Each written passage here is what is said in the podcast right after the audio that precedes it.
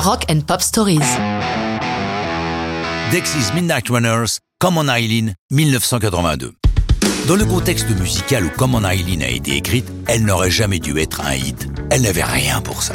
Dexys Midnight Runners, c'est avant tout un homme, le leader et chanteur Kevin Rowland, qui a la réputation de tenir son groupe d'une main de fer.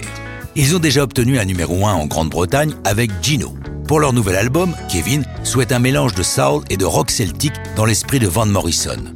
Pour Comme en Eileen, il cherche un rythme proche des chansons qu'il aime, comme celui de It's Not Unusual, un des premiers succès de Tom Jones. Lorsqu'ils l'ont trouvé, les accords de guitare viennent assez facilement. Et comme le raconte le producteur Clive Langer, ils font un premier enregistrement avec un texte radicalement différent, célébrant les idoles de Kevin, James Brown et Van Morrison. À ce moment-là, le refrain est donc James, Van and Me.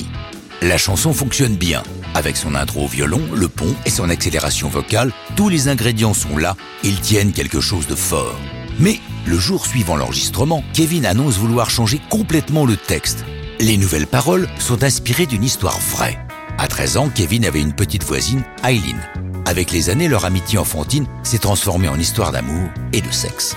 Avec ce nouveau texte, quelques modifications interviennent dans la musique, comme le break suivi de la partie de violon, inspiré d'après Kevin par le traditionnel juif Avan Aguila. Une fois la chanson et l'album To Right Eye bouclés, vient le choix du single. Pour Clive et la maison de disques, cela ne peut pas être comme un Eileen. La chanson est trop éloignée de tout ce qui se fait alors. Elle est hors de son temps. Mais pour Kevin et son groupe, c'est tout le contraire. Ils pensent que c'est justement la totale originalité de la chanson qui peut faire son succès. Comme ils viennent d'obtenir un numéro 1, on accède à leur demande. Un clip est tourné dans lequel Kevin change totalement le look de son groupe, les revêtant de salopettes en jeans et de t-shirts. Le clip est soigné avec une jeune fille jouant le rôle de Eileen.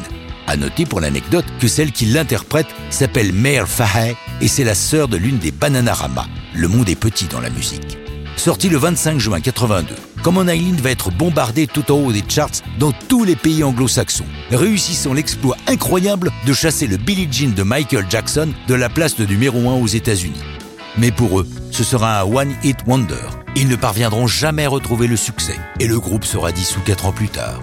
Une brève reformation au début des années 2000 ne donnera rien. Mais ça, c'est une autre histoire de rock'n'roll.